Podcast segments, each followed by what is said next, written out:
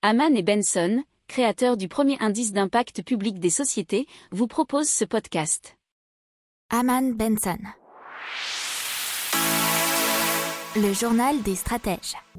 Et donc les effets du changement climatique qui devraient réduire de 11 à 14% la production économique mondiale d'ici 2050, et ce par rapport au niveau de croissance sans changement climatique. C'est un rapport qui a été donné par Swiss Re, qui est l'un des plus grands fournisseurs mondiaux d'assurance aux autres compagnies d'assurance, ce qui représente environ 23 billions de dollars de réduction, donc 23 000 milliards de dollars.